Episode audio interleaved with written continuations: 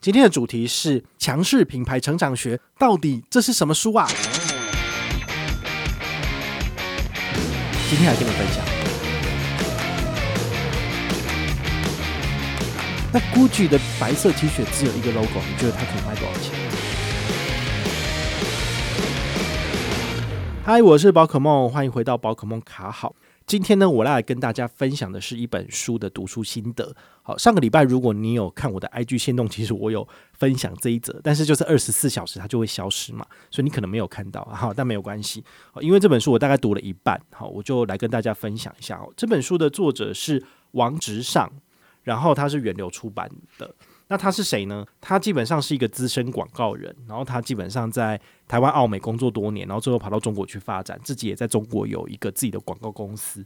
那这次应该是因为疫情回来台湾吧，我也不知道，反正就是写了一本书，我觉得诶蛮妙的。好，那我看了之后呢，我就觉得诶好像有一些东西可以就是吸收。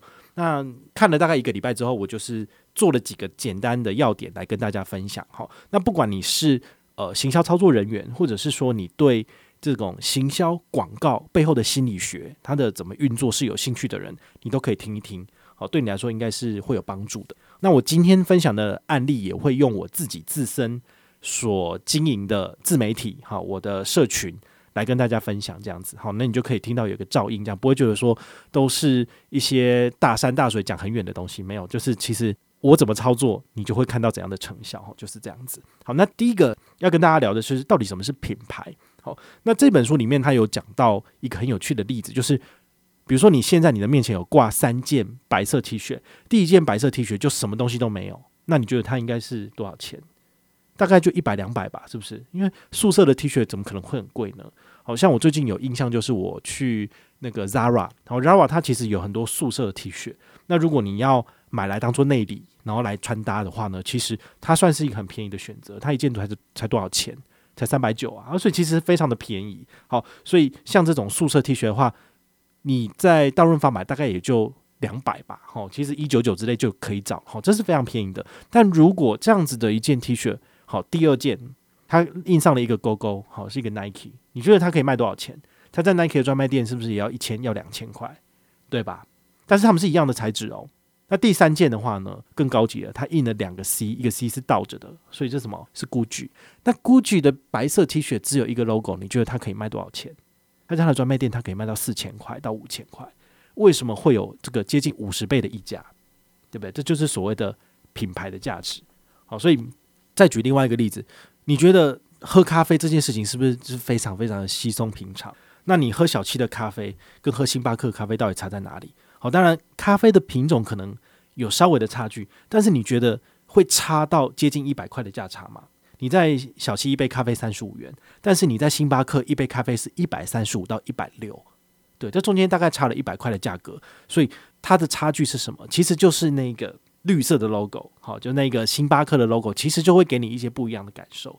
那这个东西是怎么去营造的？其实他们也是走了很多很多的流程，然后最后呢，呃。包括他们的现场，比如说星巴克，他让你喝咖啡的氛围，然后他的广告，然后他的现场服务人员，他会亲切的叫你的名字，请问你的贵姓，然后最后把这个东西交给你。其实他们都是有一套 SOP，然后他所营造出来的感受呢，就会让你跟喝小七的咖啡是不一样的。因为小七他叫号怎么叫？好，他那个单子出来说一百八十五号卡赖来领咖啡，对啊，那个跟呃赖先生请你就是你的咖啡好喽。这是有差的啊，好，当然也不是说因为叫了你的姓氏，所以你就应该要多付一百块，而是你在里面享受的咖啡的香味，然后它整个环境打造出来的感觉，其实真的是不太一样。好，所以这也就是所谓品牌可以附加在产品上面的价值。好，所以呃，在很多很多的品牌，他们竞争非常激烈的情况之下，你要怎么样才能够保持这个企业的获利，或者是民众会相信你？其实很简单，就是你应该要在你自己的品牌上面。多琢磨，多做一点努力经营，这样子的话呢，你做出了差异化，其实消费者就真的会买单。说个题外话哈，你觉得应该要买统一超的股票呢，还是要买星巴克股票？一个是台股，一个是美股嘛。好，但是呢，我个人觉得星巴克的获利能力似乎是比较好诶。好，但是呢，因为目前都还在相对高点，所以我其实不会贸然的去买进。好，那很多人都觉得说你不是指数化的信奉者嘛？都买 VT 或是 SPY，怎么可能会额外去买什么星巴克或是 Costco 之类的？好，这个不一定。就是说，如果我自己的资产配置里面，比如说我有一百万要放在外面，那我中间有九十万我是用指数化投资，我中间的十万块我是不是可以自己玩？比如说，我真的觉得，诶，星巴克真的有可能赚钱，所以我就放了一些钱或买了一些股票在星巴克上面。那么，当他后来赚钱的时候，我是股东，我也可以赚到超额的利润。但是如果我最后都赔光了，其实对于我的总资产而言，我只是一百万变成九十万，是不是也没有差？好，所以我觉得大家都还是可以有一个呃比较宽松的空间，就是你不用你的钱全部通通都放在指数化投资里面，因为这样子我觉得真的生活非常的无聊。就投资对你来讲真的是非常的无趣，每个月时间到处扣钱。但是如果你想要有一点点赌博性质，或者是呃了解一下世世界上的时事或局势，然后适时的去做进出，其实你可以用少量的金钱这样去玩，然后取得一点这个生活的乐趣，我觉得没有不好。好，毕竟它不会影响到你真正的生活跟你的退休生活，那就没有差这样子。好，所以这个大家就可以自己再看看，自己再想一想这样子。好，那回到我们的话题哦，就是刚刚讲完了这个品牌，好，到底什么是品牌？稍微解释完之后呢，你觉得品牌这个东西，它真的可以让你去摸到吗？诶，我觉得有点难诶，因为品牌这个东西其实是存在你自己的大脑里面。好就是它的真正的价值是有书面、平面，或者是有任何的广告，你去接触过之后，在人类在我们的心灵里面所留下来那个印象，好，它才有那个价值。那你不需要常常的去 renew 去更新它，但是呢，如果你太久没有去跟消费者提醒这个品牌存在，它最后就会消失在人类的脑海里面，它这个品牌就死掉了。所以这个品牌的经营还是需要花一点时间去做，但是你不需要时时刻刻都一直在。那个殷殷急急的在做这个东西，对，这个是我在书里面看到的部分。好，那接下来我要来分享的例子是以我个人这边出发，就是我问大家一个问题：你觉得布洛克是不是也要有个人品牌啊？那我就再问你好了，再问你一个更进阶一点的问题：你觉得旅游布洛克，你有忠诚度吗？当你需要出国去玩，或者是你要去某个特定的区域玩的时候，你去搜寻。你会去找某一个特定的部落客，然后去看他所写的那个区域吗？我觉得一般人而言的话，通常都是交给 Google。然后比如说我要去日本东北，那么我就找日本东北旅游或者是住宿。那那个时候 Google search 出来的前几名，我就看那几页就好了，对不对？那通常这种竞争是非常的激烈，也就是说，布洛克这个行业对于一般人来讲，其实是很很难去有所谓的记忆点跟黏着度。因为我找到我要的资讯之后呢，我就走了，对不对？你也不见得会从他的。呃，文章里面的连接去做呃 booking 去做订单，因为这样他就赚不到钱了。说真的，因为每一个连接其实导出去的都有他的推荐码，所以他就可以赚到，比如说一单赚一趴、两趴、三趴的回馈。好，所以你如果下单一单一万块钱，他可能就赚一百。好，大概他的盈利模式是这个样子。所以这个我个人觉得，个人部落客要努力去做到个人品牌这件事情是很困难的，因为他很难有这个所谓的记忆点。那再来就是。另外一个记忆点的养成有点类似，是你需要有新闻媒体的曝光，你才有可能就是会有那个大众的知名度这件事情。那你想想看，这个信用卡部落客这一圈里面有谁一天到晚接受新闻记者采访的？我觉得不太多哈，比较多的那个可能是就宝可梦，那再来就是勋利比较多受到采访。那剩下的人呢，其实都不太会有记者会去采访。那你就讲说，现在电视都已经是黄昏产业了，谁还在看电视啊？但你想想看哦，其实虽然说呃年轻人都不太看了，但是社会的中间分子，好四十岁到六十岁以上的人，其实还是天天看新闻呐、啊。那么当他们将来在做呃文章的搜寻的时候，或者是关键字搜寻的时候，他在看到这几个不同的布洛克介绍时，他会优先相信谁？他会优先相信他被洗脑过的那个人，也就是宝可梦。所以呢，这个大量的新闻媒体曝光，其实会对于这个呃民众对你的印象，其实是有正面的帮助。但是他没有办法，就是很明确的跟你讲说，好，你上了一百次新闻，所以每一个人都知道你，所以人家都会找你办卡，没有这回事。好，它是一个相对性的东西。但是呢，如果你有越多的新闻媒体曝光，然后或者是杂志的露出，其实说真的，人家真的会比较相信你讲的话，然后比较会愿意从你的连接去开户办卡，这件事情倒是毋庸置疑的。好，所以呢，这就会有一个所谓的嗯进那个叫什么先进者的优势。就比如说，呃，在信用卡的市场里面，我是比较有知名度的人，所以我将来在推广信用卡或者是在各个议题上面的发声的能见度，其实都会比别人再多一点，比较轻松。好，所以这也是没有办法的事情。好，那另外一个我们再来讲哦，就是所谓的银行的品牌，你觉得它需要有这个品牌的鉴别度吗？你想想看哦，其实虽然说金融机构是一个高度监管的机构，但是呢，它也背负着人们的信任。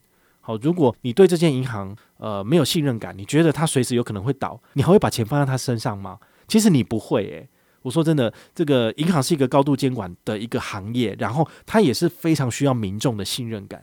所以当新闻上出现了什么李专盗用客户的金钱，然后赔光光，然后最后被抓去坐牢这件事情，这个丑闻其实对银行都是很大的伤害。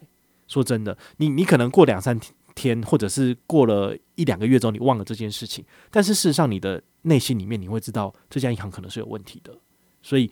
你其实久了久了之后，你可能就会慢慢的远离这间银行，或者你会选择其他更值得信赖的银行。所以，银行要不要做品牌？银行要不要做广告？真的要，而且要尽量减少负面的新闻这件事情，因为这个真的是对银行会有很大的打击。我没有办法说它是立竿见影，就是他现在李专被盗用了几十亿，所以社会大众对他观感不好，所以他就损失大量存款。不会，但是它是一个渐进而缓慢的过程，然后它侵蚀的是这间银行的信用。各家银行都有这种事情发生啊，比如说中国信托也有啊，然后那个那个什么台北富邦也都有啊，这种李专盗用民众金钱的案子，然后就是拿去做什么股票操作失利，然后拿别人的钱来补之类，然后最后越补越大洞，那最后来不及，就是被人家发现被扛了，这件事情都是时有所闻了，所以大家还是就是要特别的去看这件事情这样子。那银行它他们在努力做品牌这件事情，有没有让消费者有记忆点？然后我简单。举几个例子，比如说第一个中国信托，它的 Jingle 就很有趣。Jingle 就是说他们的广告最后面都会有一个他们自己的 slogan。那这个 slogan 是什么？We are family。所以你就会知道说啊，对，这个中国信托的。但是因为实在是太洗脑，所以网友就说我们是废母利，We are 废母利这样子。然后废母利就是一个很废的东西嘛？为什么？因为其实在呃这这个故事要讲就要讲到比较以前。中信卡其实就是我们台湾人最多人拥有的一个银行的品牌嘛，那它也因为是市场最大，所以它通常回馈就最烂。为什么？因为它就第一名啊，没有差这样子。好，所以呢，后来网友就讥讽它为所谓的废母利，就真的很废。但是它现在不一样哦，因为它马上就要被国泰世华超车了，所以它非常的紧张。所以它现在给的一些优惠还不错，像我们之前有分享过的，它的旧户加办也有一百到三百的回馈，其实都蛮好的。好，所以。这个我倒是觉得，呃，接下来应该比较少人会说它是废母利的，因为它的优惠其实越来越好哈，没有照想象中那么差，然后有竞争真的是有差。好，那第二个的话呢，是像台新，台新它是哪一个 slogan？你还记得吗？智慧好伙伴。所以呢，你只要去提钱，或者是在网络上看到广告，你都可以看到这个 slogan。好，这个 slogan 也是他们做出来很不错的一个记忆点。那台北富邦银行是什么呢？叫做富贵要人帮，它最有名的就是一个财神爷嘛。但是他们这几年比较少用财神爷了，所以他们好像有稍微在做一些转换。有一些银行他们会用不同的人物人偶，好，或者是用他们的专门的 jingle 去发展出一一首歌，好，一个旋律，让消费者去对他们有所记忆，这样子。好，但是我个人觉得他们做出来的差异性都没有很多，好，因为我觉得对于我们消费者而言，它不过就是一间银行啊，不过就是存钱而已，到底是有差在哪里，对不对？顶多就是存款利率的差异，刷卡回馈的高低。然后跨行提款转账次数提供的多少，或者是呃这个服务人员的亲不亲切，除了这些差异以外，到底有差在哪里？其实我觉得这些银行都很少有做出一些差异化非常显著的产品，因为他们有这个所谓的大部分的银行都是三四十年的，好，所以他们都有一个很很大的包袱在背后，就是这个金控或者是这个银行它的招牌不能够砸掉，所以不太可能做一些太年轻化的表现。那他们后来会怎么做？当然，就是大家耳熟能详的数位账户啦。比如说台新它的子品牌 Richard，哦，它就用一只很可爱的小白狗，然后来做一个意象，那反而就会让年轻人非常的喜欢。这四年来，它就总共发展了四百多万户，哦，应该是快四百万户啦，可能还不到。但是呢，它其实就变成是一个非常成功的一个案例。然后消费者对他们也都是耳熟能详，都知道哦，这是 Richard 是台新的另外一个子品牌。然后数位账户回馈非常的好。对年轻人非常的不错之类的，好，但是因为他们的财政支出实在是非常的沉重，所以他们近几年的回馈慢慢的就在下降了，好，所以它的能见度或者是市场的讨论度其实就慢慢的降低了。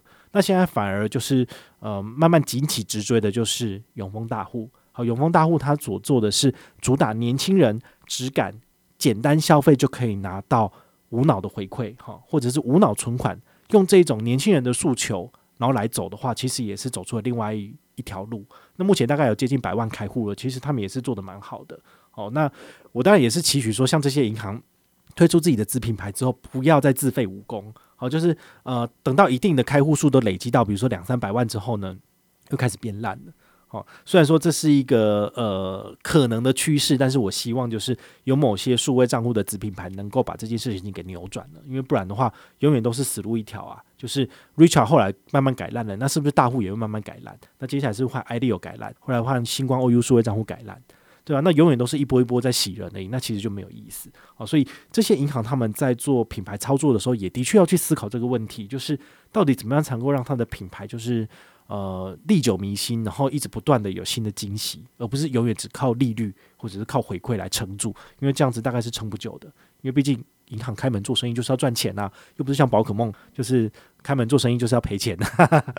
好，那讲完了什么是品牌之后，我们再来聊一点哈，这个我也是我个人收获蛮不错的，我跟大家分享，叫做中心思想非常的重要。好，那书里面有提到两个例子，我觉得蛮好玩的，跟大家分享。第一个就是说，像我们国内的航空业，哈，像长荣跟华航，是不是最大的就这两家嘛？那你觉得你在买机票的时候，你会选择哪一家？我就觉得对我们民众而言，好像没有太大的差别，就是诶，哪一家比较便宜，我就买了。哦，但是在三年前，这个华航它有推出一系列的这个形象广告，我觉得很有趣。我在看这本书的时候，我在想到说，诶，对耶，我之前有看到，诶，哦，那我不知道你们有没有印象哈？它的第一篇广告叫做“说好的旅行”呢？好，比如说，我们可能会跟自己的先生或老婆说：“哎，我们结婚蜜月旅行就去哪里吧？”好，或者是说，呃，跟几个好姐妹说：“哎，那我们要不要去巴厘岛度假之类的？”但是你都只是讲讲而已，最后你都没有出发，因为你工作繁忙，然后你可能很多的外务，最后都没有出发。所以他这个广告用了好几个情境，然后最后给人家一个非常大的共鸣，就是对呀，为什么我们都还不出去玩呢？因为这个广告是二零一九年，那时候还没有 Covid nineteen。所以其实很多人看到这个广告之后有共鸣，其实都是 就出去玩了。我觉得这个还蛮好玩的。那第二个广告的话，也是同一个系列的延伸，它叫做“旅行带给你的纪念品”。这个也蛮有趣的，因为它还带一点惊悚的元素在里面，超妙的。就是有些人虽然说在台湾是没有结婚是单身的，但是他可能会飞到拉斯维加斯去玩。那玩完之后，那边也有一个服务，就是提供你到现场直接结婚，对不对？你可能在那边遇到了，就是同样台湾来的，那你们就随便就在那边结婚的时候，那回到台湾要怎样？就当然要各各奔东西，就知道要离开啦。那离开之后，你当然要把你在拉斯维加斯拿到的这个结婚证书丢到垃圾桶嘛。哦，所以他们就把这一幕就把它演出来，非常的有趣，这样子。哦，然后最后最后就是说，有一个人好像是从中国，然后买了一个兵马俑的那个铁器还是什么鬼的回来，然后他就把它拿起来，然后放到书那个他的书柜上面去，结果他回头一看。他的那个行李箱居然还有一个，我想说这东西是会无限复制数吗？这真的是见鬼了！然后那个镜头一带，就是哎，他旁边的那个那个柜子的那个那个东西居然还动了一下。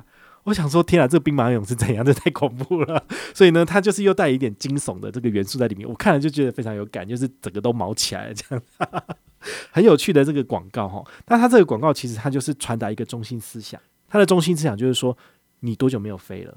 你是不是应该要出去玩一下了？那大家其实看了这个广告之后，最后再加上华航的 logo，你可能就会去买华航的机票出去玩了。哦，对我来讲的话，我是吃这一套的，因为我觉得真的实在太有趣了，太有印象点了。等到你下一次要再做机票选择的时候，其实你的脑内潜意识、下意识里面，你就会选择是华航了，因为它是你最近接触过、印象最深刻的东西。好，那。其实他这本书里面还有讲到另外一个观念，也蛮有趣的哈，我再跟大家分享一下下，就是我们人类的系统其实有分两个，一个叫系统一，一个叫系统二。系统一的部分其实是用我们的这个无意识，好，我们很多很多的东西就是我们自己本身就帮我们做决定，我们自己在没有意识的情况之下就做了决定，这个样子，包括购买的决定也是。好，那到底怎样才能够就是知道说这件事情是你是在无意识之下做一个选择？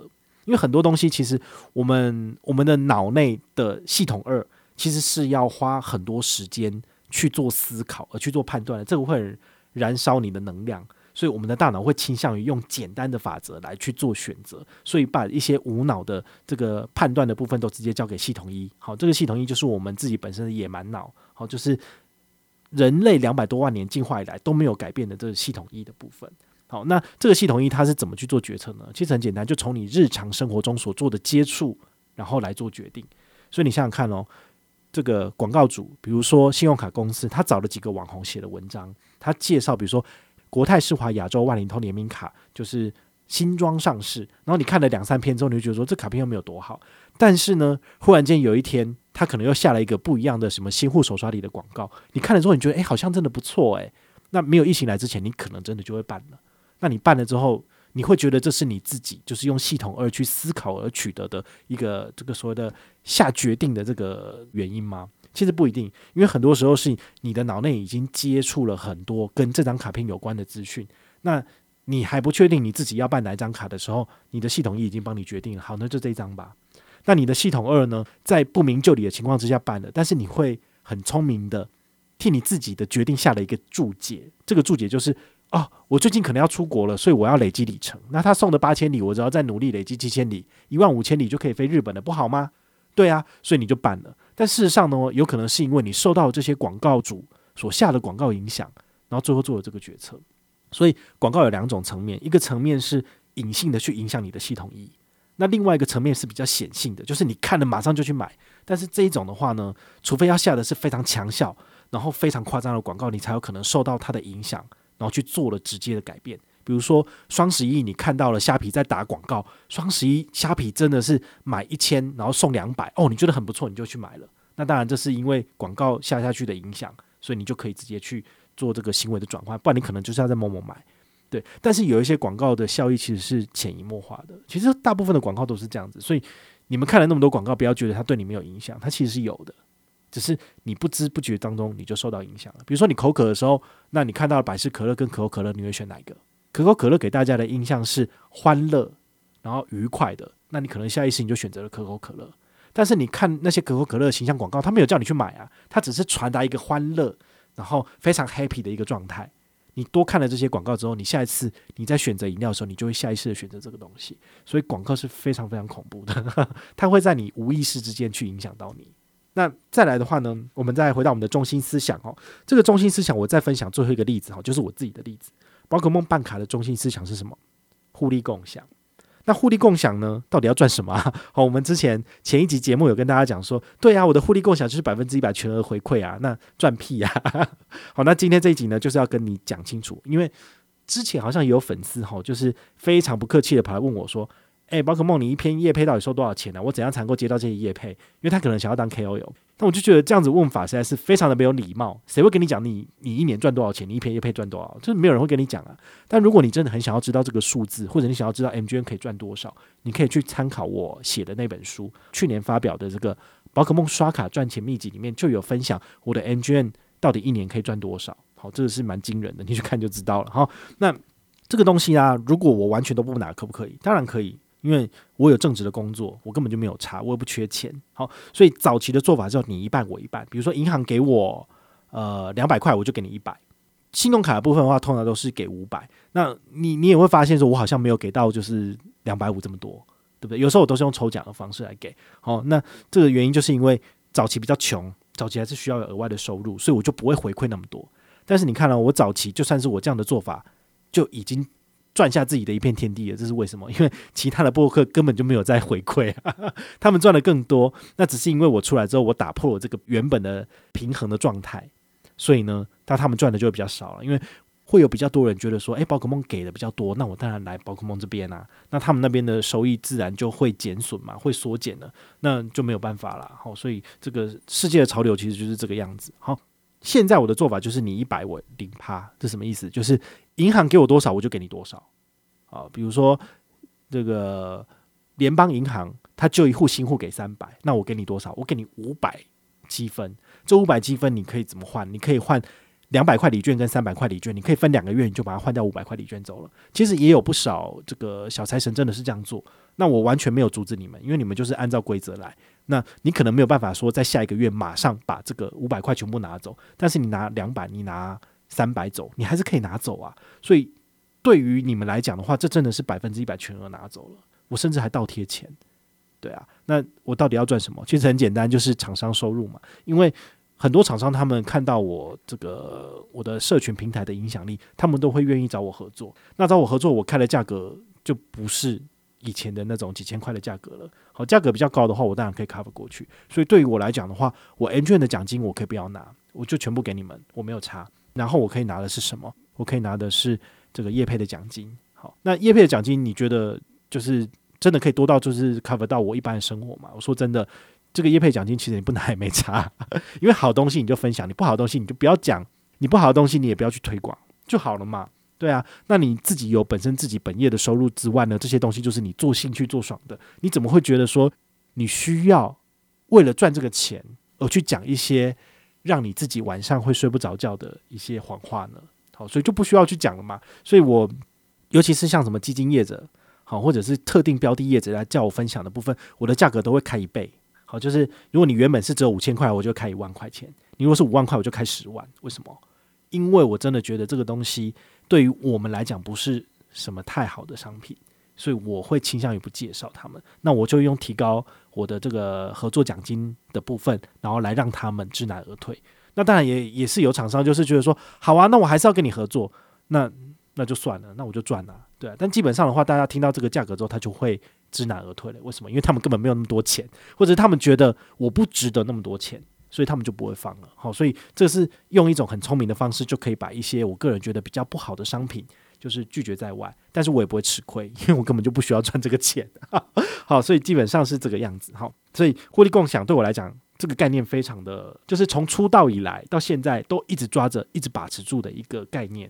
我没有因为就是丢了这样子的理念之后而去疯狂赚钱，不是。对于我来讲的话，我有赚钱，我就会回馈给大家。然后我有办 N 捐活动，我一定回馈给大家，这是我一定。可以去做到的事情，那我现在做得到，我未来一定也做得到，所以这个就是我的中心思想抓住了。